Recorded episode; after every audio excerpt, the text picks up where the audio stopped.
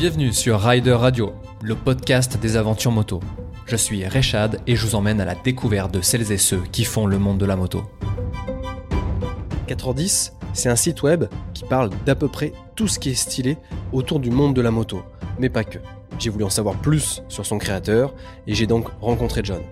Ensemble, on a évoqué cette passion qui l'anime au point de tout lâcher pour s'y consacrer entièrement. Un équilibre fragile entre métier et passion. Avant de te laisser avec mon invité du jour, je tenais à vous remercier car vous êtes de plus en plus nombreux à écouter Rider Radio. Je vais donc avoir besoin d'un petit coup de pouce pour continuer à faire connaître le podcast et donner envie à des passionnés toujours aussi inspirants de venir nous raconter leurs aventures. N'hésite donc pas à prendre une minute pour laisser un commentaire sur Apple Podcast ou Spotify et à partager tes épisodes préférés. Tu peux également retrouver les photos et vidéos de chaque épisode sur les comptes Facebook et Instagram de Rider Radio. Ce podcast existe grâce à toi, ton soutien est précieux. Je ferme la parenthèse et je te retrouve avec mon nouvel invité et on commence comme d'habitude par sa définition de l'aventure. Ah oui, on commence euh, comme ça avec un, gros dossier, grosse question. Ma définition de l'aventure, je vais éviter de sortir les trucs classiques, genre sortir de sa zone de confort. C'est nul cette réponse, c'est vraiment nul. Qu'est-ce que l'aventure Je dirais, c'est euh, découvrir. C'est découvrir. Et en fait, ça peut être hyper large comme mot, dans le sens où bah, l'aventure, ça peut être au bout de ta rue ou ça peut être à l'autre bout du monde, tu vois.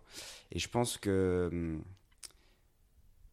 ce truc de la zone de confort, j'aime pas cette expression, mais pas du tout. Mais c'est plutôt de se dire, euh, j'ai vécu quelque chose. Voilà, l'aventure, c'est vivre quelque chose. J'aime bien, c'est vivre quelque chose. Alors soit tout seul, soit avec des potes, soit soit loin, soit pas loin. Mais c'est euh, c'est de se dire, euh, ce, truc, ça restera un souvenir dans ma tête longtemps, longtemps, longtemps, longtemps. Et c'est ça l'aventure. Il y a pas besoin de faire un truc de dingue. Tu n'es pas obligé de dire. euh, j'ai fait 452 000 km cette année, c'est vraiment fantastique. Tu peux faire euh, 100 bornes. Mais on le sait hein, aussi, il y a plein de trips des fois. C'est, euh, tu pars même qu'une après-midi ou une journée rouler avec des copains. Et euh, le soir, tu dis, mais j'ai passé une journée de ma boule et c'était trop bien. Et je pense que c'est ça l'aventure. Est-ce que tu arrives à vivre l'aventure dans ton quotidien au-delà même de, de la moto Et en fait, ma question, elle est un peu euh, euh, dirigée. Euh, J'ai envie de te diriger sur cette fameuse aventure de, de 4h10. Mm. Est-ce que toi, tu arrives à vivre ces aventures? Euh, c'est une très bonne question. Moi, l'aventure, euh, il y a plusieurs angles. Le premier, c'est effectivement un, un angle professionnel, parce que 4h10, ça fait une dizaine d'années déjà que ça existe. Déjà, ouais. déjà 10 ans. Mais j'ai passé le cap d'essayer d'en vivre à temps plein qu'il y a euh, trois semaines. Mm. Donc c'est déjà l'aventure à être là, parce qu'effectivement, je bossais à côté. Et, euh, et ça faisait vraiment deux boulots. C'est-à-dire que j'allais bosser, de, je partais de chez moi à 8h15 le matin et je rentrais, il était 20h30. Quoi. Ça, c'est la joie de Paris. Et, euh, et le reste du temps, bah, j'ai essayé de bosser sur 4h10 comme je pouvais, le soir, les week-ends, etc. Donc c'était assez compliqué, mais j'ai vraiment. Enfin, on a vraiment lancé ce projet avec passion, parce que je l'ai commencé avec un pote. En gros, maintenant, c'est une aventure professionnelle. D'accord. Après, moi, dans la moto, je déteste rouler en moto à Paris. Mais c'est.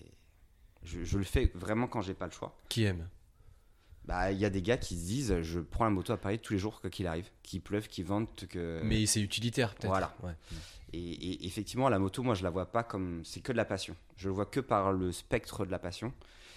Et si j'ai pas plaisir à rouler en moto, bah, je prends pas la moto, en fait. C'est simple que ça. Je voulais revenir à, à cette passion. Ouais. Comment elle est née? Est-ce que ça a été très jeune Alors, en étant à Paris, euh, ou euh, toi, tu étais plus de- d'Orléans, c'est ouais, ça Exactement. Est-ce que déjà, c'était euh, c'était à ce moment-là, est-ce que tu avais des personnes qui t'ont qui t'ont amené, de la famille, des amis qui t'ont amené euh, à la moto? Bon, pour le coup, c'est une anecdote qui est plutôt drôle. hein. C'est, moi, j'ai un grand, un grand frère et une grande sœur. Mon grand frère a 10 ans de plus que moi, en fait, et il a eu, on va dire, une adolescence un peu, un peu mouvementée, de ce que mes parents m'ont raconté, parce que quand il avait 15-16 ans, j'avais 5-6 ans, tu vois. Et en fait, ils l'ont surpris, euh, genre une fois euh, en scooter, euh, sans casque, à essayer de claquer des roues arrière, le, classico. Et ils lui ont dit écoute, euh, ça va pas le faire, mon copain, ça va pas le faire. Donc, on pourra pas t'empêcher de faire des conneries parce qu'on ne pourra pas toujours être derrière ton dos. Par contre, euh, on va te payer ton permis moto. Voilà comment c'est arrivé. Donc, ils lui ont payé son permis moto, et ils lui ont offert un casque. Ils lui disent maintenant, euh, fais ta vie. Et- Ça, c'est plutôt smart, ça, Ouais. de faire ça. hein. Mm. Parce qu'on aurait peut-être tendance à dire non, mais arrête, euh, arrête tes conneries, on va t'en priver. Mm. Et, euh, et au contraire, on ferait. euh, on- Enfin, moi, je me, mets à, je me mets à sa place, on ferait l'inverse, et on ferait dans leur dos, et, et là, à ce moment-là, on ferait n'importe quoi. Donc là, c'est plutôt smart, et ça, c'est un bon message aussi, hein, de se dire euh, s'il y a des parents qui, qui nous écoutent, bah, au lieu de, de dire non, mais t'en feras pas, bah, plutôt prendre des cours, faire ça proprement, avec sécurité, bien s'équiper, etc. C'est mieux que de faire ça derrière le dos des parents. Quoi. Bah, c'est exactement ça. Mm. Il- T'as as bien résumé la situation. il- Tu peux pas empêcher ton gosse de, quand t'es pas avec lui, de faire ce qu'il veut. Mm. Bref, donc ils font ça. Mon père, lui, il avait une moto il y a très longtemps. Enfin, moi, enfin, moi j'ai jamais connu ça. Même mon frère avait jamais connu ça. Qu'il a revendu euh, quand on était, euh, je crois même avant que je sois né, parce qu'il a eu un accident, pas grave, hein, mais un Mhm. accident quand même. Il disait bon, euh, je suis à mon compte, j'ai trois enfants. Commence à faire beaucoup, tu vois. Donc Mhm. il l'avait revendu et puis il avait vraiment mis ça de côté euh, dans un tiroir. Et moi, je me souviens pas, euh, même à des dîners de famille, d'en parler, tu vois. C'était vraiment un sujet. euh, et moi, j'étais pas du tout passionné de moto, mais enfin, je m'en fichais totalement. quoi. Ouais. Ça, c'était vers quel âge à peu près hein Bah, toute, toute ma jeunesse, tu Toute vois. toute jeunesse, ma ouais. jeunesse. euh, enfin, on parlait pas de moto, il y avait pas, on regardait pas Mhm. les grands prix. Enfin, Mhm. c'était vraiment un truc. euh, Inconnu, quoi. presque. Inconnu, Ouais. inconnu. Et en fait, quand moi j'ai eu euh, bah, 18 ans, j'ai passé mon permis voiture. Et, euh, et voilà. Et en fait, c'est un délai où ton code périme. Je crois que c'est deux ans ou deux ans Ouais, et demi quelque trois chose comme ça, ouais, et ouais. au bout de deux ans. Et en fait, mon code allait périmer. Mes parents m'ont dit, bah, écoute, nous on est très égalitaires avec euh, les enfants. On a payé le permis moto à ton frère, on veut te payer le permis moto. Je suis ah non, moi je m'en fous de la moto en fait, ça m'intéresse pas, je suis bagnole quoi. Mm. Il dit si, si, si, on va te le payer. J'étais genre, ah non, il me dit, arrête, ton code il va périmer. Si tu as envie de le passer dans 5 ans, toi au moins tu l'as là et tu ne repasseras pas, pas ton code quoi. Ah, c'était plus dans, dans l'esprit, euh, on va pas faire périmer ton permis Exactement. pour, euh, pour la moto. Ah ouais, c'était pas dans le sens euh, comme ça tu pourras rouler en moto. Ah non. Ok. Mais là, il n'y avait pas de moto dans la maison. C'est-à-dire que Ah mon ouais. frère, le jour où il a eu son permis, je crois qu'il a plus jamais retouché à une moto après. Il a, il a jamais acheté une moto, en tout cas, depuis, Mm. il a, enfin, il a jamais roulé quoi. Et je fais, ah non, pff, allez, euh, ok, euh, je vais, je vais me chauffer pendant les vacances, vas-y, je passe le permis. Je fais un cours, je dis, Bah, c'est quand même pas mal ce truc, c'est quand même pas mal ce truc et tout, tu vois. Deuxième cours, je dis, ah, c'est vraiment bien quoi. Ouais. Et je me chauffe, mais instantanément. Quand, tu, quand tu dis que c'est vraiment bien, c'est quoi Ça a été quoi tes sensations là? Ah, moi j'aimais le côté euh, puissance. Puissance. Ok. Ouais. Ah, Moto-école, c'est pas puissant maintenant avec le recul, mais j'aimais ce truc de grisé par euh, l'accélération. J'aimais beaucoup le phénomène d'accélération. D'accord. Et j'ai vraiment adoré ça. Plus que les virages et tout, c'était vraiment le truc de. Mm. Ah, T'ouvres les gaz, ça fait. Ça part quoi. Mm. J'aimais vraiment ça. Et du coup, je passe mon permis, je l'ai du premier coup. Donc je suis très content. Et là, euh, mon père a eu un éclair de génie. Je lui dis, écoute, je vais acheter une moto et tout, etc. Et il dit, à- à- du coup, à ma mère, euh, attends, je peux pas laisser rouler tout seul, le petit, quoi. Et ma mère dit, ah bah oui, t'as raison. et je crois que le lendemain matin, il y avait une moto dans le garage, il s'est acheté une moto et tout. Mais non. Et si. Et moi, j'ai jeté la mienne 3-4 jours plus tard et on a commencé à rouler comme ça tous les deux, quoi. Il attendait que ça quoi. Exactement. Il attendait Dans que sa ça. tête depuis 30 ans. dans un coin de la tête depuis 30 ans. Et ça s'est passé comme ça. D'accord. Et toi, t'avais quel âge? Donc, T'avais 18 Ouais, 19 19 ans, un truc comme ça, 19 ans, 20 Donc lui, il a acheté sa moto. Mm. Toi, t'as eu une moto du coup aussi à ce moment-là. Ouais. Et ça s'est passé comment? C'était des balades? C'était Exactement. euh, ok. Alors sur le Orléans, c'est pas ouf pour les routes, parce que c'est la Sologne, et la Sologne, c'est vraiment des lignes droites tracées au milieu de la forêt. Ouais. Mais on se baladait, on allait faire des petits trucs. euh, enfin, moi, je la prenais vraiment, pour le coup, euh, mais accro à ça tous les jours. Qu'il pleuve, qu'il vente, qu'il neige, je la prenais tous les jours. Mordu direct quoi. Direct. Direct. Incroyable. Et c'est quoi C'était quoi cette première moto? Une ER5. Kawasaki Ouais, ER5 C'était c'était celle de, de l'auto-école du coup? Non, c'était. De la moto. Enfin, j'avais passé mon permis dessus, mais je, je n'avais acheté une autre, un- une, par- un parti- une particulière. D'accord. Ouais, mais c'était le même modèle que, que Exactement. le moto-école. Ouais. Ok, d'accord. Et, euh, et ça a été quoi les étapes suivantes? Donc ça y est, t'es t'es mordu de, de Mm. moto. Et comment t'es passé au step d'en vouloir encore beaucoup plus, de changer de moto, d'univers? C'est- c'est- Ça a été quoi ces étapes? Bah, moi, donc, j'avais cette ER5. Mon père, lui, il avait acheté une 550 four. Ah ouais. Euh, moto de sa, sa jeunesse, tu vois. Mhm. Et bon, je trouvais ça stylé sans être plus stylé. Et en fait, il y a un pote à lui euh, qui un jour est venu à la maison et il a ramené une pile de magazines Café Racer. Mais vraiment, la pile de magazines Café Racer. Et j'ai regardé tout, je fais, mais c'est magnifique ce truc. Mais c'est dingue, quoi. C'est dingue. Je- la ligne et tout. En fait, j'ai. J'ai toujours plus abordé la moto par le côté esthétique que mécanique. Toi, t'as des gars, ils sont passionnés, ils vont s'intéresser au fonctionnement du moteur, de quoi, pourquoi que c'est mieux comme ça. Et moi, j'aimais vraiment ce côté, euh, l'objet. J'aimais la, la beauté de l'objet, le, le design, les formes, euh, comment tout est assemblé. Donc le café racer, pour, Ah ouais, visiblement, enfin quand tu vois visuellement, c'est un, un bel objet. ah, c'est magnifique. ouais. Je suis tombé mais, amoureux. Je les ai feuilletés, épluchés dans tous les sens. Et après, je me suis dit, je vais acheter une autre moto. Donc j'ai acheté, alors pas du tout un café j'ai acheté une Suzuki GSR 600. Donc un gros 4 Mhm. cylindres euh, japonais. Pour coup, là, ça faisait. Je me souviens, j'ai l'impression d'être dans Star Wars quand ça passait, je sais plus, 5000 ou 6000 tours. Ça faisait Et Star Wars, quoi. J'adorais ça. Et bon, j'ai roulé comme un imbécile, clairement. Mhm. Comme tout le monde. Il hein. y a, ouais, il y a une période. ouais. Il y a une période. Y a une période obligée. Euh, c'est un point de passage. Le passage, des Vilos. voilà, le point de passage, mais il faut euh, maximiser euh, la possibilité de ne pas se faire mal pendant ce lieu de passage. Exactement. Mais je crois que c'est vrai que c'est obligatoire. Ouais, Ouais, T'as une phase où t'es vraiment débile. hein. ouais, ouais. ouais. On l'a tous su, je crois. Où tu mets des pots qui font plein de bruit et tu crois que t'es le roi du monde, mais en fait t'es un gros loser. Donc j'achète cette moto, je la garde peut-être pas longtemps, peut-être un an. Et en fait, après, je voulais m'acheter un GSXR direct. La phase, la suite de la Ah phase. oui, la, la suite logique. La suite logique. Sauf que j'avais pas du tout les ronds pour un GSXR. J'étais genre, ah non, putain, j'ai pas les ronds pour m'acheter cette. Bah, tu sais, t'es étudiant, t'as pas. Ouais. Tu fais ce que tu peux, quoi. Mhm. Et déjà, d'avoir une moto, j'ai déjà super content d'avoir cette, cette GSR. Et en fait, je la vends et, euh, et on a un autre gars qu'on connaît qui vend une vieille moto Guzzi. Et je me Ah. dis, est-ce que c'est pas le moment d'avoir un vrai café racer? Et il vend cette Guzzi et je lui achète. Et là, et là c'est parti. Là, c'est parti en, en Joe la bricole.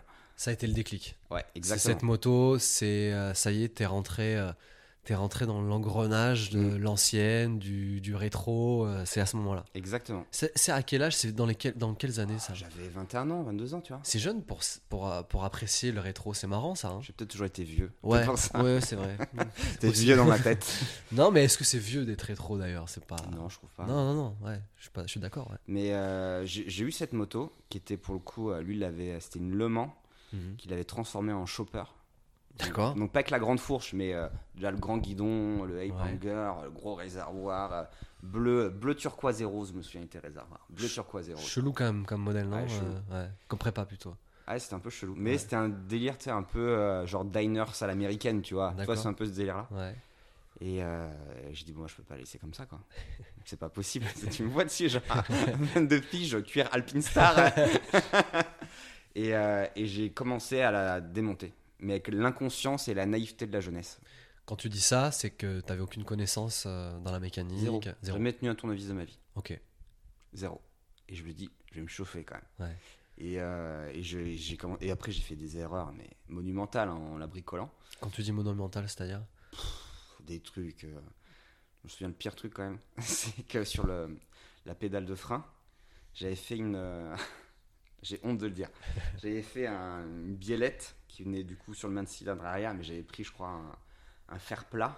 Ouais. J'avais tordu dans tous les sens, mais ça tenait. Mais il y avait du jeu de ma boule. à tout moment, ça lâchait et je voulais me tuer, quoi. J'ai fait ça. Après, euh, pff, des conneries, des trucs pétés, euh, mal remis, euh, des, des vis de, de fourreau de fourche pour bloquer l'axe que j'ai jamais remis. Enfin, des trucs comme ça. Mais il s'est jamais passé de galère. Des, des roues pas mises droites. Enfin, C'est bon ça. ouais, Mhm. bah t'apprends, quoi. Bah ouais, c'est clair. Est-ce que c'est aussi euh, à ce moment-là, donc euh, tu commences à apprécier euh, ce côté mécanique de refaire, faire, euh, parce que bah, tu dis que tu as fait des erreurs, mais on peut aussi se rendre compte à ce moment-là que c'est pas fait pour nous. Toi, t'as Mm. pas été dans ce sens-là, j'imagine. Ah, moi, je suis un gars tenace. Ouais. Quand j'ai un truc en tête, c'est compliqué de me faire changer d'avis. Et surtout, bah, on y revient. C'était. Moi, j'aimais ce truc de d'aller fouiller de la belle pièce. Pas forcément de la pièce chère, tu vois, mais trouver un peu le truc différent et de se dire, ah, ce truc-là, ça peut marcher avec ce truc-là. Et quand tu reçois la pièce, tu te dis, bah, faut bien la mettre, tu vois. Mhm. Et tu peux pas aller chez ton mécano tout le temps parce que bah, tu es toujours étudiant, quoi, donc t'as pas forcément les ronds. Et déjà, tu te saignais pour acheter les pièces, donc euh, voilà. Et tu, du coup, tu dis, bah vas-y, faut que j'arrive à la monter moi-même, quoi. C'était le côté euh, de chiner qui te, qui te Ouais, plaisait, j'aimais bien. J'aimais bien trouver les trucs. euh, que tout le monde n'a pas. pas forcément ça, mais me dire, si le réservoir il est peut-être un peu plus comme ça, ça peut être plus stylé, tu vois. Mhm. Et vraiment ce côté un peu, bah, peut-être un peu création, tu vois. D'accord. Euh, J'aimais vraiment ça, ouais, d'aller choper des pièces sur des sites en japonais, je comprenais rien. euh. Ah ouais, ouais, ok. Ouais. T'avais déjà en tête euh, d'en faire un, un métier? Alors, tu disais que tu étais étudiant. Tu faisais quoi à ce moment-là? J'ai fait un bac général, puis un BTS hôtellerie-restauration, parce que je voulais devenir chef. Ah ouais, donc euh, Attends, à milieu de ce que tu es en train de faire en ce moment. quoi. Exactement. Ok. Et en fait, quand j'ai fini mon BTS, les profs m'ont dit, mais mec, t'es bon élève, vas-y, arrête pas tes études maintenant, c'est débile, tu vois. Mhm. Et en fait, j'ai trouvé une formation dans la communication, que je connaissais pas non plus. Et donc, je devais, euh, ouais, à cette époque-là, euh, je devais passer mon master, un truc comme ça, tu vois. Donc, euh, Ouais, 21, 22, donc 20 ouais, non, c'est vrai, 22, 23 ans. Ouais. Mais, mais t'avais pas encore, quand t'avais les mains dans le cambouis, euh, sur ces Guzzi, t'avais avais envie d'en faire ton métier ou c'était vraiment cette idée de passion qui était à côté de ce que t'allais faire Ouais, c'était à côté. Ah, Vraiment à côté. Parce que moi, j'étais déjà passionné de cuisine, qui était en fait, qui aurait dû être mon métier de base. Mhm. Et après, ce nouveau métier, je le découvrais aussi. Et en fait, par le hasard des choses, j'ai fait un stage dans une boîte à Paris. Et on était plein de stagiaires. Clairement, on était plein de stagiaires. Et il y a un des gars qui était là, euh, qui était pote avec des gars de son école, qui en fait ont créé le garage des blogs. Au moment où j'étais. Tu vois, c'est le, le GDB maintenant. GDB. D'accord. Et il commence à lancer ce truc-là. Et en fait, ça fonctionne, tu vois, ça fonctionne et tout. Et eux, ils étaient très voiture. Et je leur dis, vas-y, moi aussi, je vais me chauffer en fait. Faut, euh, Enfin, on fait des trucs cool, j'ai envie de faire des trucs cool aussi. Je vais créer un site internet. Et c'est comme ça qu'est née un peu l'idée, quoi. C'est comme ça qu'est est né 4h10. Exactement. D'une simple fait qu'il y avait des mecs qui faisaient euh, ça. Ils faisaient ça dans la voiture, hein, c'est ça? Ouais, exactement. Et toi, tu t'es dit à ce moment-là, tiens, je vais créer un site qui est plus dédié à la moto Ouais. ou c'était euh, c'était plus général déjà?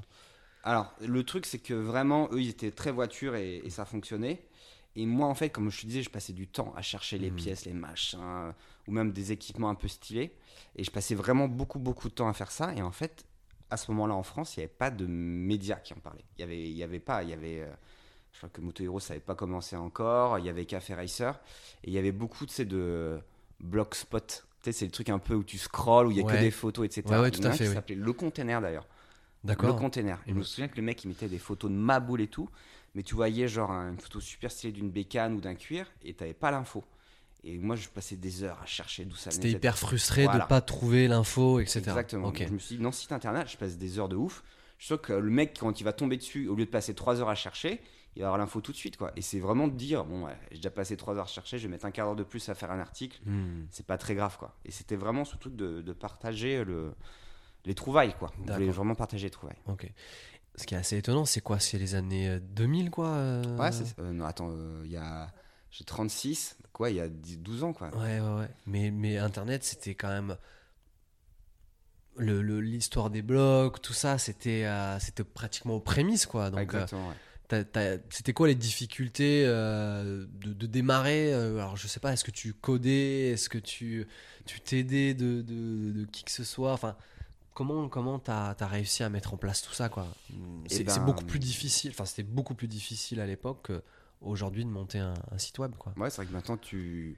Enfin, t'as des trucs quasiment tout faits où Ouais. t'as juste à écrire et à glisser pour mettre des images. Ouais, et moi, j'avoue, euh, ce truc de codage, c'est pas mon délire. Et j'ai demandé au mec du GDB de me le faire, en fait, parce que lui, il était grave chaud là-dedans. D'accord. Et c'est lui qui, je lui dis, vas-y, euh, tu peux me faire un truc machin. Il me Mhm. l'a fait. J'étais, ah, trop bien. Et après, ça roulait. Après, ça roulait. Mhm. C'est du WordPress classique. D'accord. tu mets tes photos, t'envoies le truc et, et ça fonctionne. Mais c'était les débuts, euh, c'est quand Facebook était à la mode, il y avait, je crois qu'il n'y avait même pas Instagram. Enfin. J'ai l'impression d'avoir 1000 ans quand je Ouais, dis ça. c'est ça, ouais, c'est l'âge de pierre, tu sais. Exactement. Et euh, d'où vient ce nom de, de 4h10 C'est une légende ce truc. Ouais. C'est qu'à chaque fois qu'on me pose la question, hein, j'invente une réponse différente. Ah, génial, on va avoir une exclusivité. j'invente une réponse différente. Est-ce que moi, est-ce que je peux avoir la, la, la vraie réponse Ah, c'est impossible. c'est impossible. Non, à chaque et en fait, même des potes qui me. pose souvent la question, tu vois. Et à chaque fois, ils m'entendent dire un truc différent. Ils disent, on saura jamais. Je fais, un jour, tout le monde saura. Parce que je, je veux faire une vidéo, en fait, qui explique le truc. Mais un truc vraiment stylé. C'est un truc qui, qui marque les esprits. Ouais. Et j'expliquerai à ce moment-là pour 410. Après, je peux quand même donner une ex- micro-explication. Mhm. Alors, le pourquoi du 410, je dirais, je le dirai pas, mais Ouais. pourquoi je voulais pas m'appeler euh, moto quelque chose? Hmm, Enfin, déjà parce que tout était blindé euh, moto mag, moto journal, moto station, moto revue, repère des motards, moto et motards, enfin euh, moto moto 3000 quoi. Ouais. Et moi j'ai toujours pensé qu'en fait pendant on va dire les années euh, 60 à, à 2000, les mecs qui aimaient la bécane, c'était soit euh, le tarmo qui aimait genre prendre de 250 en GSXR. Hmm. Comme j'ai eu cette phase, j'aurais aimé avoir cette phase, mais j'ai jamais acheté GSXR. soit c'était un peu le loupard. Toi, il y a un peu ce côté blouson noir, ou alors euh, le mec qui tape des wheelings qui emmerde tout le monde. Et je, je- enfin, moi, comment je ressentais la moto, je m'identifiais à aucun de ces deux mecs-là. Je n'étais pas un loupard du tout. Et euh, ok, des fois je roulais un peu vite, j'étais débile, mais j'étais pas un passionné. euh, De vitesse. Valentino Rossi et tout, c'était Mm. pas mon délire quoi. Et en fait, je me suis dit, bah, la moto, c'est un truc qui permet de vivre. On parlait de l'aventure au début, toi, qui permet de vivre des choses, de, de découvrir des choses. Mais on n'aime pas que ça dans la vie. En fait, Moi, j'aime aussi euh, aller au resto avec mes potes. J'aime euh, la musique. J'aime aller au ciné. J'aime euh, lire des bouquins. J'aime euh, voyager, euh, même sans bécane. Et en fait, c'est un dénominateur commun. Mais c'est pas ma raison de vivre à 3 millions de pourcents, quoi. Mhm. Enfin, il y a des gens qui l'ont et c'est très bien pour eux. Mais moi, j'aime m'intéresser à d'autres choses. Et en fait, c'est pour ça que je voulais pas un nom qui, où il y avait écrit moto dedans. Tu vois, parce que j'allais trop m'enfermer dans un truc qui me correspondait pas. Intéressant. Euh, je me retrouve euh, dans, dans ce que tu dis sur, euh, sur l'idée d'aimer beaucoup de choses.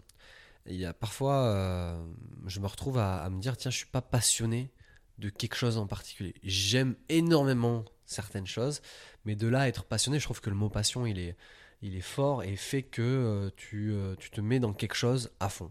C'est un peu peut-être ma définition. Tu te mets à Mm. fond, tu l'aimes comme jamais et tu veux faire que ça. Euh, ah, ou alors sinon, je pourrais dire que j'ai plusieurs passions, mais elles seront trop nombreuses pour dire que c'est des passions. Et du coup, je fais des choses qui sont parfois moyennes dans, euh, dans ce que j'aime parce que du coup, je suis pas Mm. passionné de ce truc-là. Mais je l'adore, je l'aime beaucoup, etc. Et la moto en fait partie, mais le voyage en fait partie. Et dans les voyages et dans les aventures, eh ben, on va goûter euh, des, nouvelles, euh, des nouvelles choses, on va manger des nouvelles choses, on va rencontrer des, des personnes, on va passer du temps à comprendre, une, on va essayer de comprendre une, culture. Et souvent, la moto, c'est un prétexte pour aller découvrir ces choses-là. Tu disais avec tes potes, on peut aller euh, manger un truc, aller au resto. Et bah, si on prend la moto, bah, c'est, tu, tu lis deux trucs extrêmement cool. Et, euh, et- moi, je me, je me réfère beaucoup à ça, où je suis vraiment, et j'adore, et, et- et on est bien sûr très proche de la passion, mais la passion, j'ai quand même, même l'esprit de me dire que c'est quelque chose de très euh, mono, euh, mono-activité, quoi. Mm. Ouais, je suis hyper euh, d'accord avec ça. Et c'est vrai que la, la moto est un bon fil rouge que Ouais. tu peux vivre de mille façons différentes, euh, mais qui te permet, comme tu dis, de vivre d'autres choses. Ouais. Et peut-être que le fait d'y aller en moto, ça, Ça décuple. exactement, ça décuple le plaisir, le truc, le délire. Et ouais, c'est. Enfin, moi, j'aime bien avoir cette vision-là de la moto, en tout cas. 4h10 est lancé, euh, voilà, ça fait, euh, ça fait 12 ans. Euh, quel a été ton, ton quotidien? Euh, Comment ça a pris? Parce qu'on crée un site, on fait ce qu'on aime et il y a peut-être des gens qui y vont, mais comment ça évolue? C'est quoi les retours? Monter un blog dans les, dans- enfin, il y a 12 ans, comment ça, comment ça prend ouais? Bah, euh, après, le, sur le lancement, j'étais pas tout seul. J'étais avec un, un pote à moi qui s'appelle Nico, qui est resté dans l'aventure euh, 3-4 ans. Mais Enfin, je dis l'aventure, ça a été toujours euh, jusqu'à là, il y a, il y a pas longtemps. euh, je bossais tous les jours de la semaine, tu vois, et même Mhm. parfois les week-ends. Et euh, le ce 4h10, c'était le soir en rentrant à la maison, ou le matin en partant bosser, ou les week-ends, etc. Donc c'était vraiment euh, chronophage de, de fou, quoi. on a envie d'être enfin moi j'ai envie d'être un peu dans les coulisses. C'est combien de temps après le boulot? Est-ce que c'est tu finis à 1h du matin 2h du matin? Euh, enfin c'est c'est c'est c'est c'est c'est quoi la part de, de, de 4h10 dans ta vie? En sachant que euh, moi je l'ai appris il y a pas longtemps qu'en effet tu, tu, tu étais à 100% sur, sur 4h10 mais, mais euh, qualitativement j'avais l'impression que c'était ton activité à 100% quoi tu vois. Donc c'est là où c'est quand même fort en termes d'énergie Ouais, ouais, bah en fait, c'était quoi? C'était, bah, je me levais plutôt le matin. ouais généralement pour euh, soit les mails ou soit finir de rédiger un article ou euh, publier les articles aussi. C'est une grosse part de, de, de- de journalisme, on va dire, de ta Ouais. partie à toi? Moi, j'ai pas la prétention d'être journaliste, euh, mais je j'essaie en tout cas que toutes les infos soient véridiques et je, je vais chercher quand même un peu. Euh, Enfin, j'essaie de faire un truc bien, quoi, en tout cas. Ça, euh, la pause déj, généralement coupée à moitié pour, euh, pour, euh, pour euh, répondre aux mails, et, etc. Et puis le soir en rentrant, quoi. Le soir en rentrant, une heure ou deux. Après, jamais, j'ai très rarement fait des 1h du mat ou 2 D'accord, heures du mat. Parce qu'au bout, t'es fatigué aussi. au Oui, bien moment, sûr. tu vois. Ouais. Et effectivement, quand tu commences ça, je dois avoir euh, 25 ans, Ouais. t'as la flamme. Ouais. la flamme, tu brûles et, et tu, tu, tu fatigues pas. Ouais. Donc tu, tu donnes de l'énergie là-dedans et c'est très cool. Après, euh, après c'était ça. Après, quand je bossais, des fois, j'avais deux boîtes mail l'une à côté de l'autre. Ouais. Et tu vois. Mhm. Donc toujours un peu. euh, Entre deux chaises. ouais. Exactement. Et surtout, beaucoup de frustration de ne pas pouvoir faire tout ce que je souhaitais faire ou Mhm. comment j'avais envie de le faire. Après, je, je veux pas en- Enfin, j'ai toujours bien vécu ce moment-là, tu vois. Je me suis jamais. Ici, des fois, j'étais genre, ah, j'en ai marre, hein. Mhm. j'ai plus d'articles en avance, c'est une galère.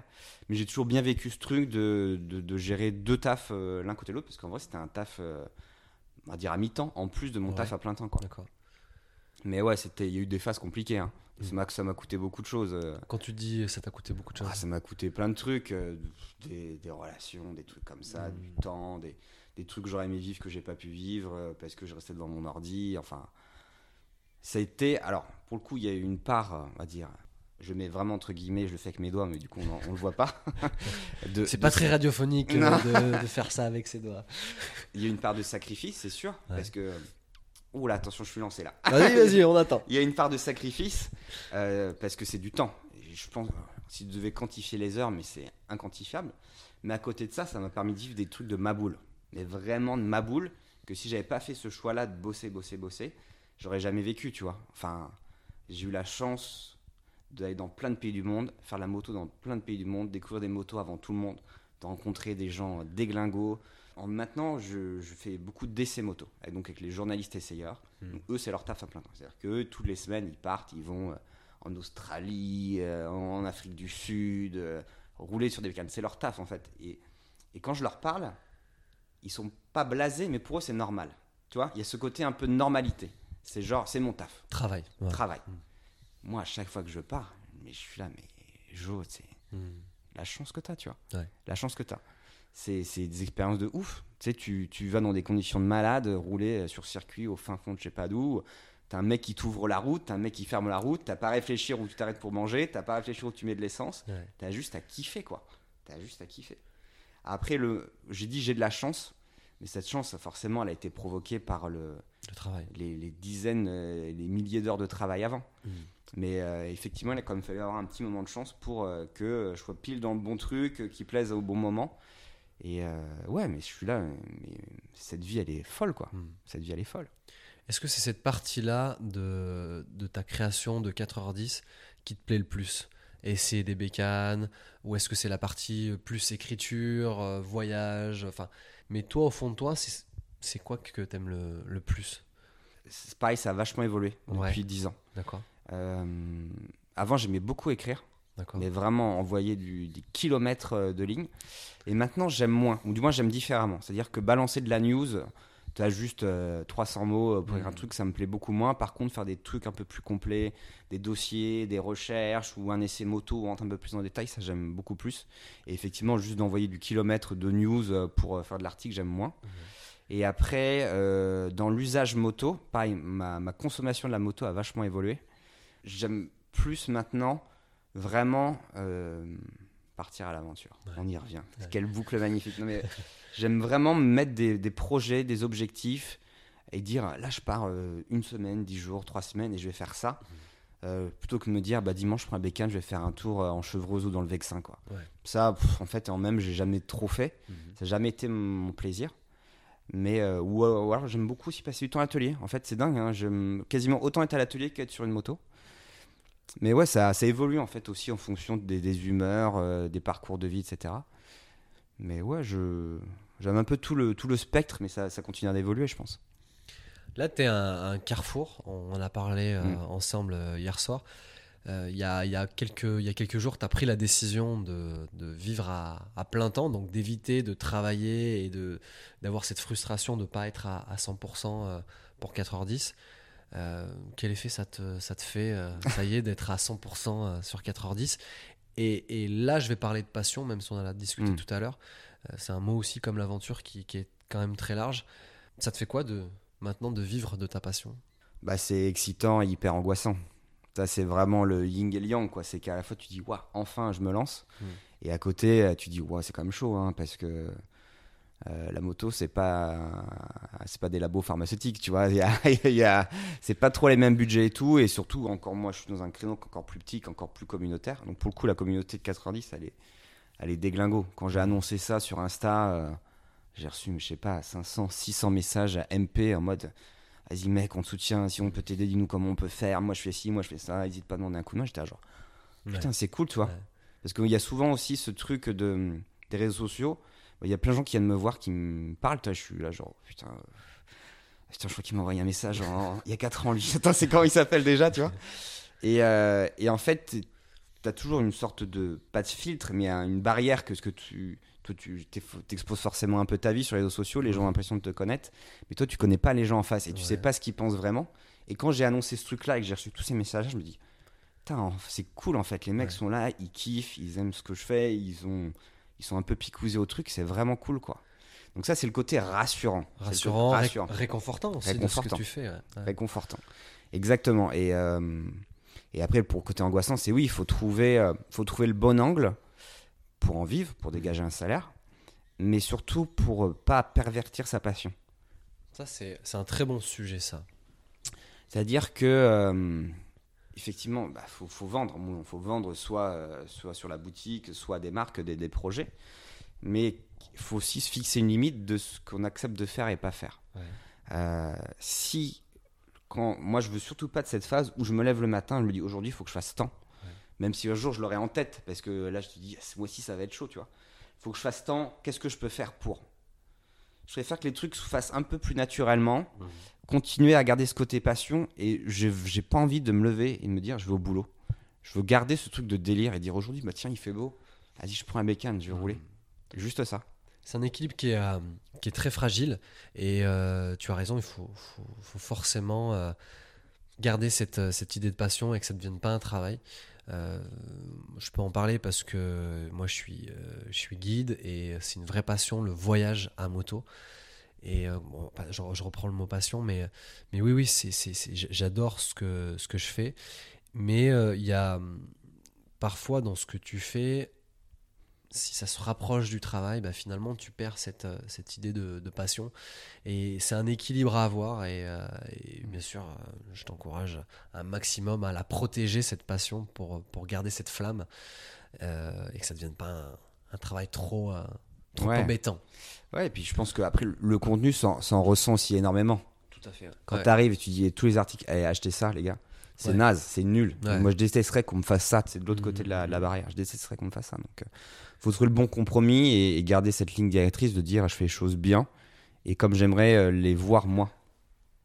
Je reviens à, à cette, euh, cette prise de décision, parce que là aussi, c'est intéressant pour, euh, pour tous ceux qui, qui écoutent et qui se disent bah, Ouais, je suis dans un taf, euh, mais euh, j'ai des envies, j'ai une passion et je veux prendre la décision de, de le faire. Je peux aussi parler de ma propre décision qui a été prise il y a 5 ans. J'étais dans une, dans une agence immobilière, j'étais cadre dans une agence immobilière et j'ai pris la décision de prendre mon sac à dos avec ma copine et de faire le tour du monde. Et ça a été à la fois la décision la plus dure que j'ai prise de toute ma vie. Et en fait, ça a été finalement la plus belle parce que ça m'a ouvert des portes euh, incroyables. Et, euh, et peut-être que j'aurai l'occasion de faire un podcast sur ce que, sur ce que j'ai C'est fait. toi le prochain. m'auto, euh, m'auto-questionner. Mais, euh, mais c'est là où je veux en venir. Comment la décision, elle se prend? Comment dans le cerveau, il y a un déclic qui, se- qui se dit, allez, c'est bon, je me lance? je pense que ça dépend énormément des gens. Et moi, je sais par contre, les décisions les plus importantes de ma vie, c'est souvent celles que j'ai prises sur un coup de dé. Ah ouais. C'est pas celle que tu mûris et tu dis ouais, mais si, mais ça. Parce que si tu réfléchis trop, finalement, euh, c'est pas la bonne décision. Mais je pense qu'il y a des gens, ils ont besoin de ça pour se rassurer et ouais. d'anticiper, de, Ouais. de réduire le- la prise de risque au maximum. Moi, je sais que les plus grosses décisions de ma vie, c'est genre, je me suis levé un matin ou un soir, Eh, j'en ai marre. c'est comme ça maintenant. Et en fait, je m'y tiens après à cette ligne directrice. Mm. Euh, effectivement, il y a ce, ce, ce choix de quitter euh, ce boulot. Quand on a créé le Midnight Garage, qui est le festival, hein, mais c'était, je me souviens, j'étais en vacances comme ça. Je dis, bah tiens, qu'est-ce que je vais faire? Je vais organiser un festival moto. Mais vraiment comme ça. Ouais. Et c'était genre deux mois après, et en deux mois, il a fallu tout monter, tu vois. Euh, les J'irai rider, pareil. Je me dis, putain, mais en fait, on vit des super trucs avec les potes, pourquoi on le ferait Mhm. pas en vidéo? Ouais. Et tu y vas. Et en fait, les trucs où tu, tu veux trop te. Tu veux trop prévoir l'imprévisible, bah, tu fais rien ou tu le fais pas bien. Faut, des fois, il faut juste y aller en mode. En mode bourrin, tu vois. C'est comme quand dans une ornière en bécane que t'es embourbé. À un moment, faut mettre gaz en grand pour t'en sortir. Ça arrache tout, mais tu sors. Qu'est-ce qui va tout doux? Oui, bah, tu sortiras peut-être pas, quoi. Il y a, il y a une part d'insouciance dans, Ouais. dans, dans, dans, l'entrepreneuriat, dans, dans partir à l'aventure. Parce que c'est vrai que dans ce que tu dis, quand on en sait trop, bah justement, dans cette réflexion, on se dira, mais en fait, bah, on peut pas le faire. Mm. Alors que si tu te rends compte sur place que tu peux pas le faire et que t'as pas le choix, Mm. il faut que tu le fasses. T'es dans l'ornière, t'es dans l'ornière. Si tu sais qu'il y a une ornière, auparavant, bah, tu vas peut-être pas faire cette sortie moto. Ah bah non, moi je sais pas faire les ornières, je vais pas y aller. Mais si tu le sais pas et que tu arrives devant cette ornière, Mm. bah, euh, t'es devant le fait accompli, il va falloir que tu t'en sortes quoi. c'est une très belle, euh, très belle image, euh, l'ornière, Bah, de, lornière de notre Avec vie. plaisir, je, je vous l'offre. Est-ce que euh, dans, dans ce que tu vis avec 4h10, c'est- ça a été quoi le truc le plus dingue que t'aies fait? Qu'est- Qu'est-ce que 4h10 t'a donné comme opportunité de vivre le truc le plus fou, quoi? Waouh, Ouais, attends. waouh. On n'est pas là pour rigoler. Hein. Le truc le plus fou. que- Alors en termes de d'expérience de roulage, par exemple? N'importe. Ce qui t'a vraiment marqué. Ah bah moi je pense que c'est le festival. Ouais. C'est le festival parce que euh, on en parlait juste avant. Je, je l'ai lancé sur un coup de tête, tu vois. Et je l'ai fait de manière. euh, Il y a des gens, ils montent des événements, moto, pas moto, ils, ont un business plan derrière. Moi, j'y suis allé, mais. Ouais. Ornière. Ornière, à fond. Et surtout, j'ai mis là-dedans euh, un peu tous les univers qui, qui, qui- qui me plaisent. Donc, en fait, j'ai mis euh, de la voiture, de la moto, des fringues, de la bonne bouffe, la musique, euh, récemment des combats de boxe et tout. Et de mélanger un peu tout ça. Et quand tu es là et que ça se passe et que tu vois les gens kiffer, c'est ouf. Mm. C'est la sensation, elle est ouf. Alors, toi, t'es éclaté. Hein, parce que euh, la préparation, euh, toutes les 10 secondes, euh, on dit qu'il y a une galère. Mais quand tu es là, tu dis, waouh, les gens, ils sont venus, ils ont kiffé, ils ont passé un moment de dingue. Et là, tu dis, c'est un truc euh, ouf, quoi. Ouais. C'est un truc ouf. de, de, de fédérer, de voir les gens, Mm. parce que c'est ce que tu disais, c'est euh, ça, ça, ça va emmener aussi une, une question par rapport au, au réseau. Euh, le fait de voir les gens qui te suivent aussi adhérer à, à ce, ce festival, ça doit être une fierté, bien sûr, pour toi. Ah, c'est une super, c'est énorme, Ouais. c'est énorme, c'est une grosse fierté. Et, et surtout là où je suis d'autant plus, on va dire, euh, content, c'est qu'il y a des mecs, euh, peut-être que vous me voyez moi il y a 10 ans, quand je, toi, je voulais passer le permis moto, enfin, on m'a forcé à passer le permis moto et que j'étais peut-être pas chaud à en faire derrière, et que j'osais pas passer le pas. Il y a plein de gars qui viennent qui disent bah j'ai pas le permis, par contre je trouve que c'est super stylé, je vais peut-être Ouais. le passer. Mhm. Et je dis putain mais c'est cool quoi. Ça c'est cool, on, on a grandi la famille quoi. C'est une sorte de. euh, une vision de moto qui est, euh, qui est, euh, qui est différente. Qui est différente ou qui est. euh, oui, si, qui est, qui est différente de ce qu'on a l'habitude de voir, ou en tout cas que le grand public euh, connaît. Il connaît sans doute le motard qui passe devant chez eux, euh, peut-être qui fait un peu trop de bruit, etc. etc. Mais peut-être il connaît moins, euh, moins ce côté moto où on va soit voyager, soit Mm. juste profiter de l'objet, etc. Donc c'est aussi une bonne, une bonne idée de, de présenter Ouais. ça. La moto, il y a mille façons de la vivre. Ouais. Il n'y a pas une bonne, une mauvaise. Y a... Mhm. Alors, le truc qui m'énerve par-dessus tout, c'est moi je suis un vrai motard. Alors ça, alors là, j'ai envie de mettre des j'ai envie de la golden, elle a envie de partir là. Moi je suis un vrai motard, toi t'es pas un vrai motard. C'est nul, c'est naze cette phrase, mais c'est vraiment nul. Enfin, c'est quoi la définition? Tu peux la vivre comme tu as envie. Ouais. Si ton kiff, c'est de faire euh, la défense, euh, la défense chez toi en GS, Ouais. je m'en fous en fait. C'est c'est ton kiff à toi. Ouais. Si ton kiff c'est euh, de partir euh, faire un road trip en Himalaya pendant trois semaines euh, en autosuffisance, mais tant mieux en fait. Mm.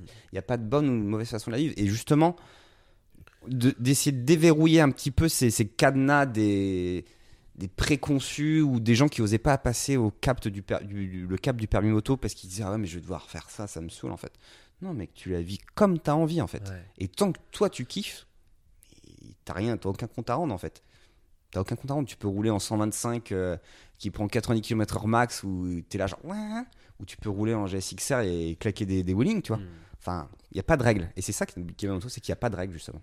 Ouais, c'est le point, enfin c'est le dénominateur commun de, de la moto. C'est en fait c'est que euh, pour beaucoup, je pense que c'est un c'est un défouloir, mais dans plusieurs sens. Mm. C'est pas un défouloir forcément sur la vitesse. euh, ça peut être juste la liberté, euh, prendre le vent, le soleil, enfin le- les éléments en fait.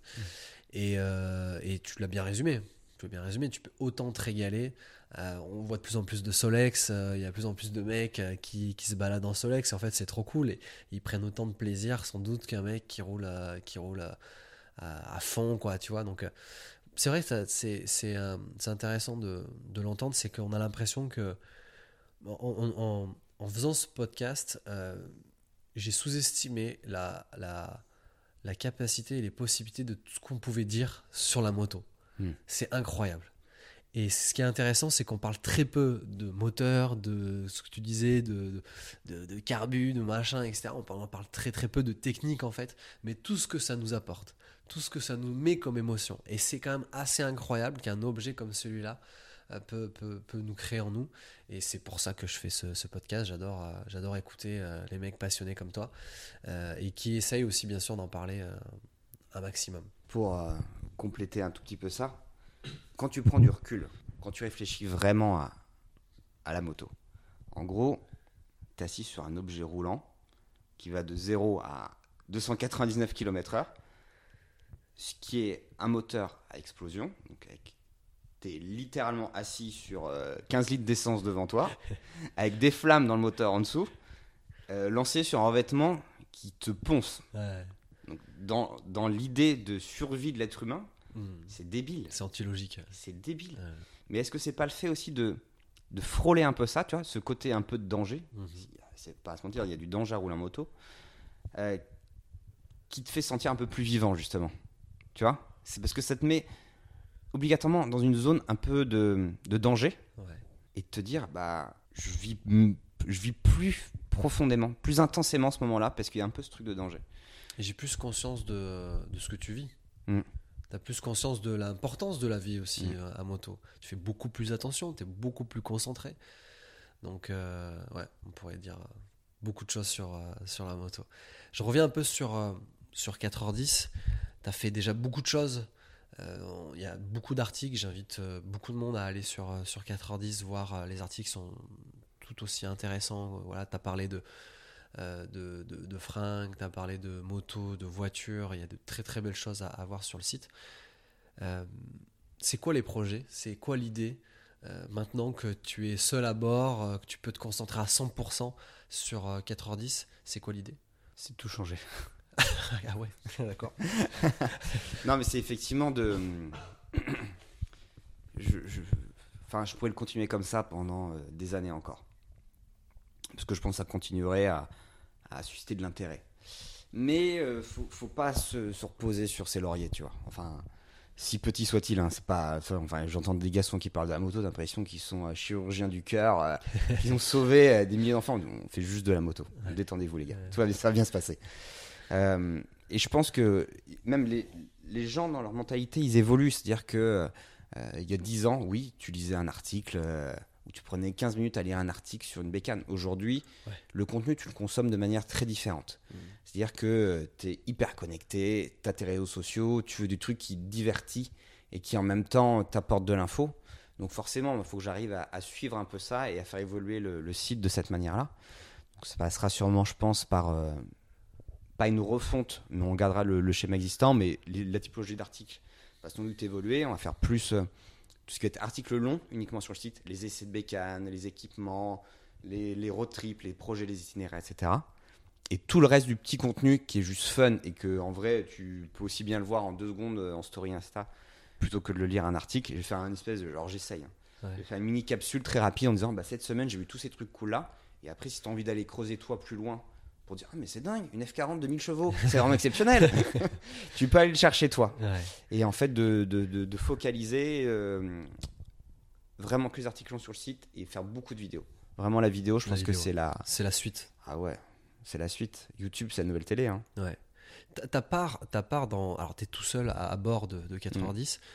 Euh, ta part de, de- de créativité ou d'écrit dans les articles, c'est toi qui, qui mène euh, tout ça tout seul? Ouais, alors il y en a beaucoup que j'ai écrit euh, effectivement moi-même.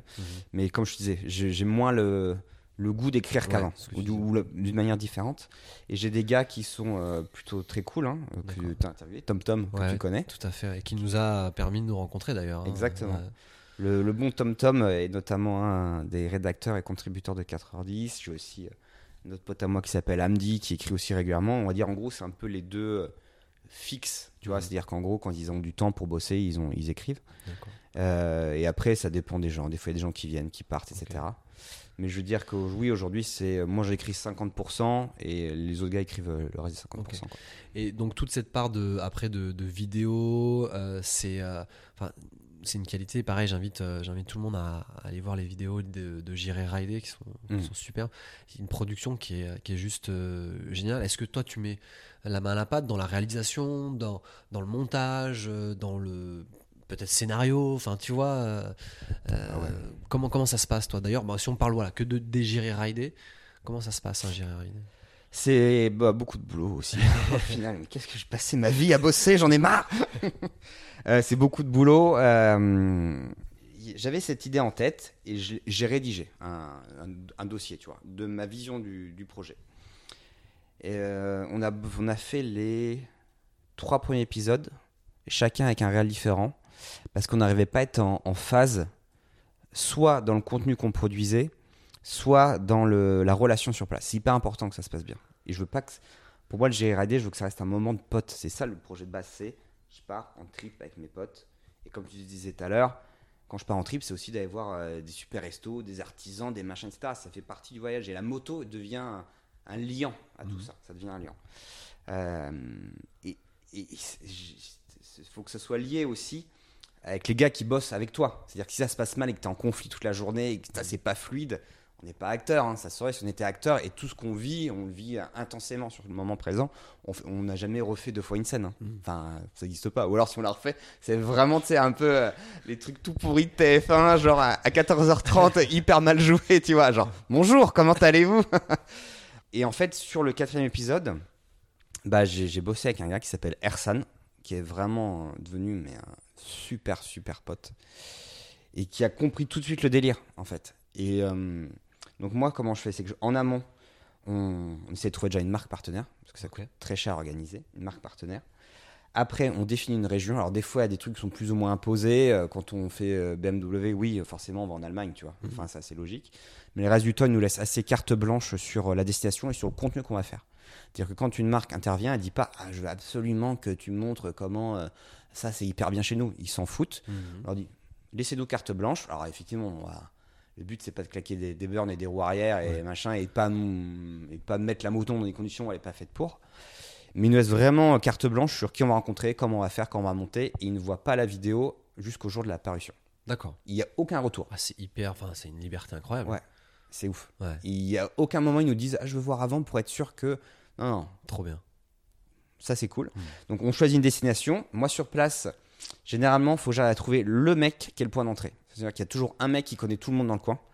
Et qu'en fait, quand tu as trouvé lui, tu vas lui parler de ton projet, ça va le chauffer. Donc, très généralement, c'est un mec qui aime la moto aussi. Mhm. Et lui, il va t'ouvrir toutes les portes que tu peux jamais ouvrir, en fait, en disant Ah, mais je connais euh, Martine, en haut de sa montagne, elle fait du fromage de brebis. tu sais, elle a pas internet, elle a, elle a même pas le téléphone. et lui, il la connaît parce que machin, etc. Et en fait, tu vas créer ton, ton, ton- on va dire, pas ton scénario, mais ton chemin de fer de, de tournage. J'appelle les gens, je leur explique le projet. Ils me disent c'est cool. Ils me disent qu'est-ce qu'il faut qu'on prépare? Je dis surtout vous préparez rien. Surtout pas. Faut Ouais. rien préparer. On arrive tel jour à peu près à telle heure et vous faites votre vie euh, normale. Et nous, si on peut euh, participer un peu à ça, c'est cool. Et après, une fois que ça c'est fait, bah il y a, il y a le tournage quoi. Il y a le tournage. Le tournage qui est euh, qui est euh, intense. C'est Ouais. des grosses journées. Parce qu'effectivement, il y a toute la partie que tu vois en image, mais il y a aussi toute la partie derrière, la logistique, ramener tout le monde, ramener les motos, les pleins, l'hôtel, le machin, etc. Donc ça, c'est lourd. Mais sur place, c'est la colonie de vacances. Ah, j'adore le. C'est vraiment la colo. Mais tout le monde est loin de chez soi, tout le monde fait la teuf, tout le monde est hyper content d'être là.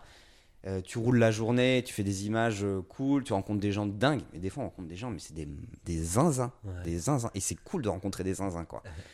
Et tout le monde dit, ah, c'est trop bien. À la fin, quand tu rentres, tu dis, c'est trop bien. Et après, on a généralement un mois, un mois et demi de montage derrière. Ou pareil, moi, ah oui, même. je vois pas Ouais. le l'épisode. Mhm. Le gars, enfin, Ersan, euh, le, le monte euh, à 99%. D'accord. Il me le montre. Si jamais il y a des trucs, tu vois, genre. euh, genre, je sais que dans le prochain épisode, on va voir les, les copains en maillot de bain. Ils, sont, ils seront pas chauds quand on les voit en maillot de bain, typiquement. Donc, je veux dire, ces moments-là, genre, est-ce que tu peux switcher Ouais. avec autre chose? Mais ça s'arrête à ça. Après, c'est vraiment sa patte à lui. Il le fait comme il le sent et il. C'est aussi important qu'il ait sa créativité là-dedans, en fait. Ouais. Et euh, pour nous, c'est important aussi de, de voir quelque chose de très naturel. Parce qu'en fait, on s'identifie facilement à, à une bande de potes où on aimerait faire, euh, faire la même chose. Quoi. Donc, euh, non, c'est trop bien de, de le faire comme ça, dans ce sens-là. hein. Et puis pour vous, ça doit être un régal quand même, hein, de se dire, allez, euh, on part et, et en fait, euh, on- plus ou moins, on se laisse aller. quoi. Ah bah eux, C'est trop bien. quoi. Je dis, c'est des enfants de 8 Ouais. ans. Ils, ils- ils- ils- ils prennent aucune décision. C'est des chefs d'entreprise, ils ont des restos, des machins et tout, mais sûrement aucune décision. Genre, est-ce que tu peux démarrer ta moto? Oui. Tac, il démarre sa moto, tu vois. C'est par là qu'il faut aller. Ok. Non, ouais, c'est un peu ce côté. euh, je pense que ça leur fait du bien aussi, tu vois. Ça leur fait du bien. Euh, on le ressent. En tout cas, on le ressent que, ça leur fait du bien. Et bah, finalement, à, à l'écran, nous, ça nous fait aussi du bien de, de voir cette, euh, euh, bah, cette allégria, quoi. Tu vois, cette Mm. joie et tout. C'est, trop bien. Euh, toi, par rapport, on a parlé beaucoup de, de 4h10.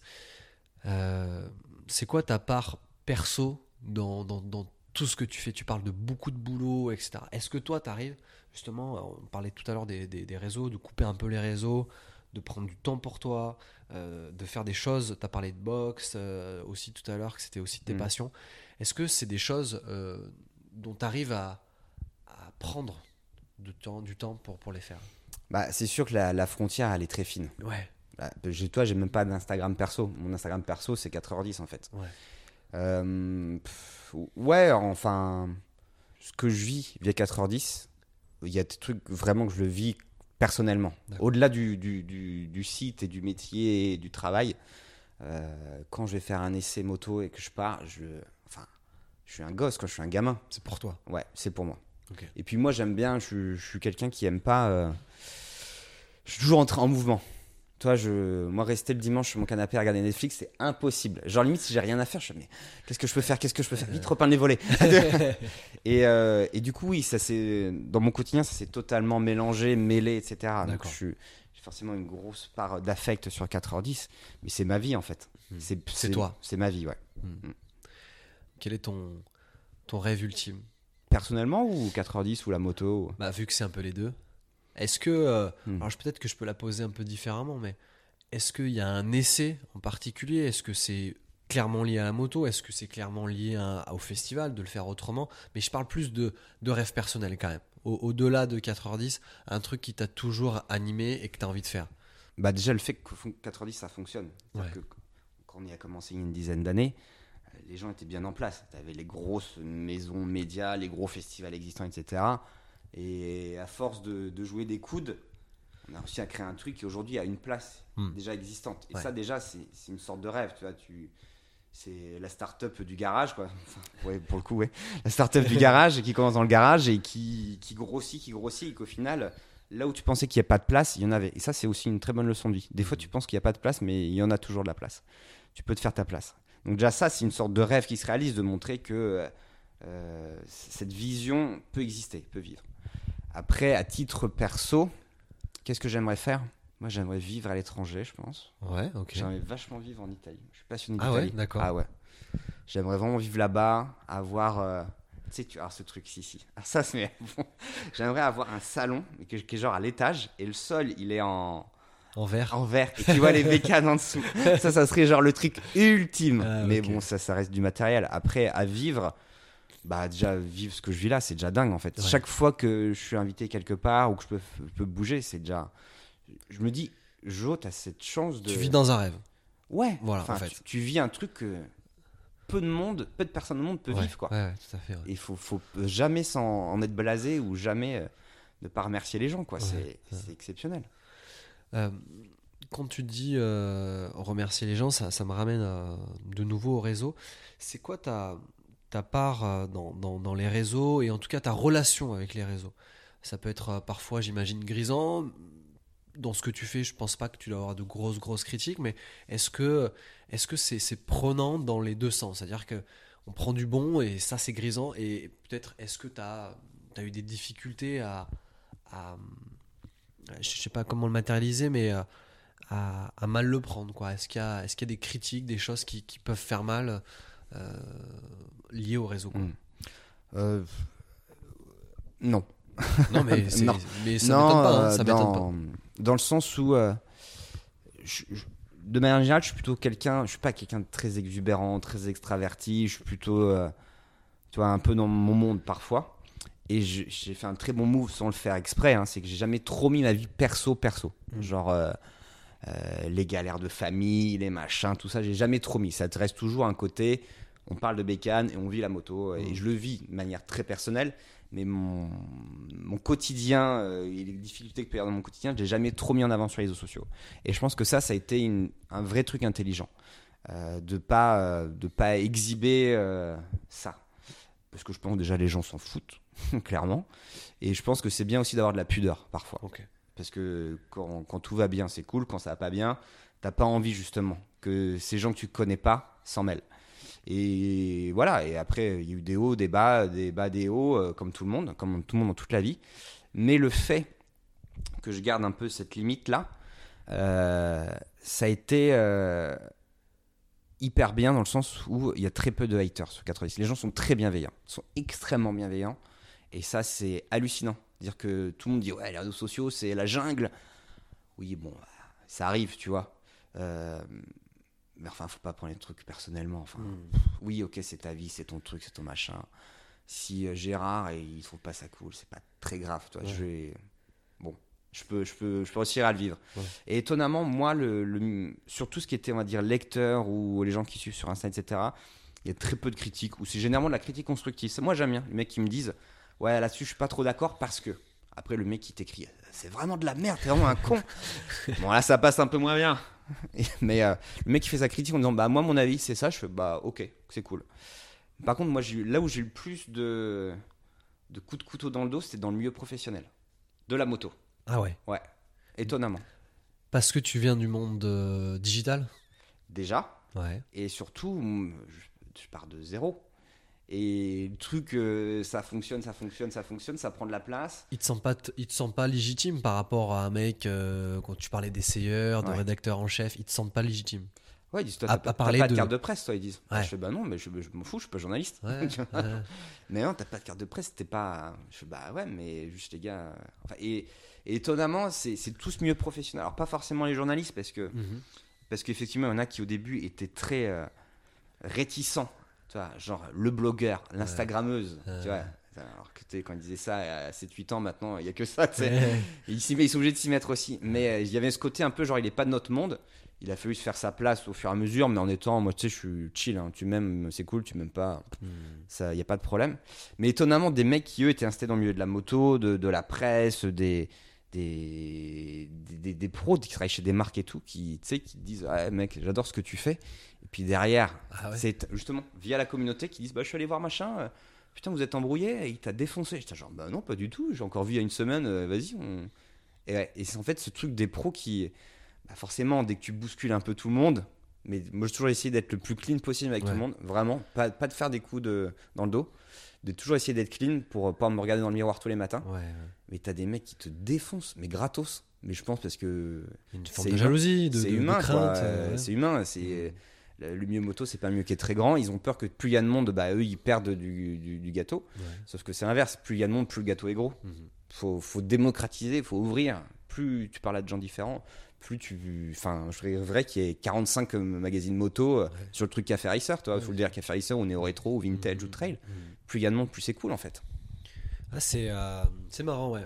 Enfin, je m'attendais pas à ça, mais à la fois, euh, pour, des, pour des vieux de la vieille, un petit jeune qui arrive euh, et qui, qui, qui redynamise euh, le monde de la moto, qui fait des choses en plus différentes, euh, il y a peut-être ouais, peut-être des mecs euh, forcément qui, euh, qui ont mal vécu le truc, quoi. Et puis, euh, puis là, peut-être qu'ils se rendent compte que, que pour eux, bah, ils sont obligés de passer aussi par, euh, par ce côté-là, quoi. Donc ça doit être quelque chose, ça doit être quelque chose. Quel est ton conseil?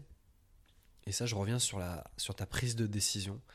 Euh, quand tu as décidé de vivre ta passion à 100%, quel conseil tu pourrais donner à quelqu'un qui est un peu dans le même état que toi il y a quelques semaines et qui voudrait vivre de sa passion?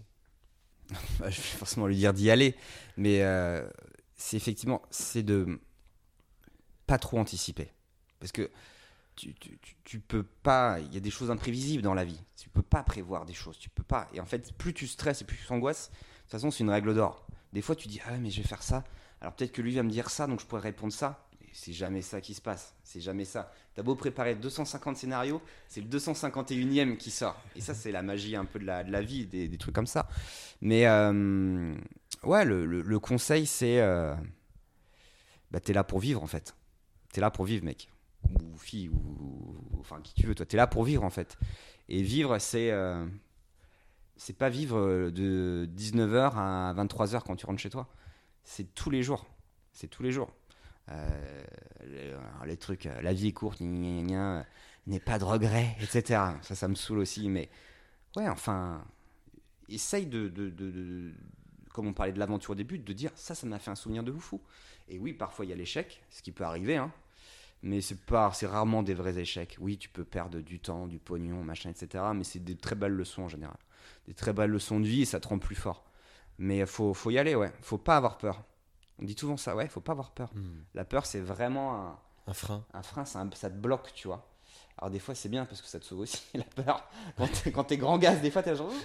Mais euh, de faut pas avoir peur, ouais. La peur ça sert à rien. Faut se confronter. La confrontation, c'est hyper important. On en parlait tout à l'heure. Moi j'ai fait du judo à assez bon niveau quand j'étais jeune. Je fais beaucoup de boxe maintenant. Euh, la confrontation c'est pas un problème. En fait c'est juste le problème c'est de ne pas y être habitué. Hmm. Plus tu t'y habitues et plus tu es habitué à faire face à des challenges, à des défis, à des trucs, etc. Mais le défi, la montagne qui te semble à gravir au début, mais à la fin, elle est minuscule, c'est un tas de cailloux, quoi. Hmm. Donc faut vraiment, euh, faut y aller, quoi. Faut garder la tête haute, être fier de soi, ne pas baisser les yeux et euh, pouvoir se regarder dans le miroir, c'est déjà bien. Merci John. Merci d'avoir passé euh, du temps avec moi. Euh, J'étais très très euh, content de, de partager ce moment. Et bah, écoute, je te propose de venir un jour découvrir le, le Césalier avec moi en Auvergne. ah, j'en ai entendu parler. Donc c'est quand tu veux. Et, et encore merci. Merci à toi. Merci pour votre écoute. C'est tout pour aujourd'hui. C'était Rechad pour Rider Radio. Je vous dis à dans deux semaines pour un nouvel épisode. D'ici là, si vous voulez en savoir plus sur cet épisode, vous pouvez retrouver les photos et autres infos sur la page Facebook et Instagram de Rider Radio. N'hésitez pas à nous donner de la force en nous mettant 5 étoiles et à partager ce podcast.